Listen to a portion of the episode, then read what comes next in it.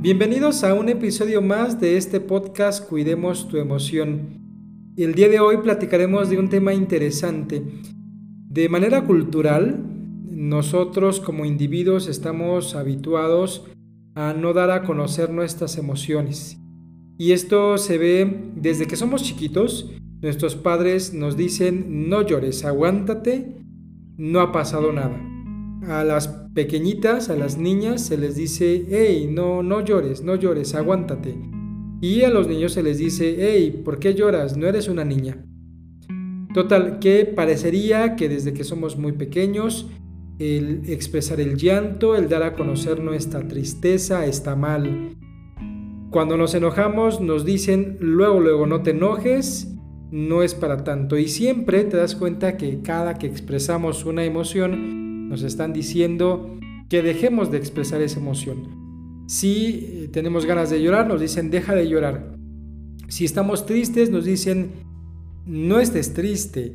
Si nos dicen o si nos ven enojados, nos dicen no estés enojado. Eso va a hacer que tengamos una idea muy clara, que es que las emociones no se dan a conocer. Que está mal que demos a conocer nuestras emociones. Y pues así vamos creciendo. Así vamos poco a poco, siendo adolescentes, siendo jóvenes, llegando a la adultez, con la idea de que expresar o dar a conocer nuestras emociones está mal. Pues hoy te pongo un reto de esos desafíos importantísimos que quiero que realices, que quiero que cumplas.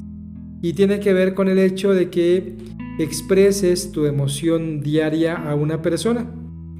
Que le digas, a alguien, ¿sabes qué? Solamente, solamente quiero decirte que estoy triste. O decirle a una persona, sí, la verdad es que estoy enojada. O decirle a otra persona, estoy melancólica. O decirle, ¿sabes qué? Estoy muy feliz.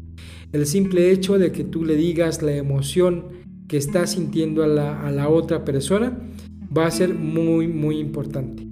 El desafío consiste en no callar lo que, lo que sientes, es decir, no callar tu emoción. Debes de dar a conocer tus emociones. No tiene nada de malo. Lo que pasa es que tal pareciera que dar a conocer una emoción es un signo de debilidad.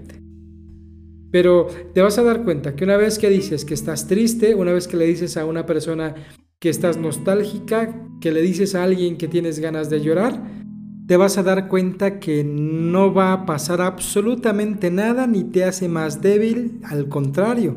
Todos aquellos que son capaces de expresar sus emociones, de dar a conocer cómo se están sintiendo, eso es un sinónimo de fortaleza emocional.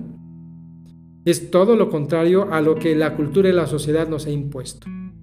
Así que ese es el reto. Piensa en una persona a quien le tengas que contar que estás triste, piensa en una persona a quien le tengas que decir que estás feliz, que le tengas que decir que estás enojado, pero da a conocer cómo te estás sintiendo.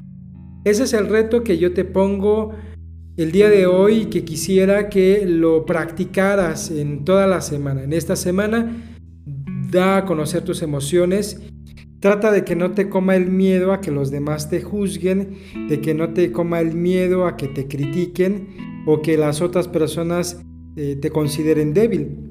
La gran mayoría de veces de las que pensamos que otras personas piensan algo acerca de nosotros es completamente falso. Creemos que piensan que somos débiles, creemos que los demás piensan que no somos capaces, creen eh, o creemos nosotros que los demás piensan que somos cobardes, pero eso solamente está en nuestro pensamiento, solamente está en nuestro esquema mental. Ni siquiera tenemos pruebas de que eso piensen las personas. Así que por favor que no te coma el miedo cada que tú vayas a expresar una emoción, que no te coma el miedo de que los demás vayan a creer cosas de ti o a pensar cosas de ti. Yo te estoy diciendo que no es de que te desbordes en la emoción, de que ahora te desquicies en una emoción o de que te dejes llevar por la emoción. yo te estoy diciendo que tienes que expresar tu emoción, es decir, decirle cómo te estás sintiendo a una persona, decirle a alguien que tienes ganas de llorar, decirle a alguien que estás molesto, decirle a alguien que estás triste, decirle a alguien que estás eh, melancólico. Eso te va a hacer muy bien porque es una manera correcta de canalizar las emociones. ¿Qué te parece? ¿Estás dispuesta o dispuesto a seguir este reto? Mi nombre es Israel, nos vemos en un próximo episodio.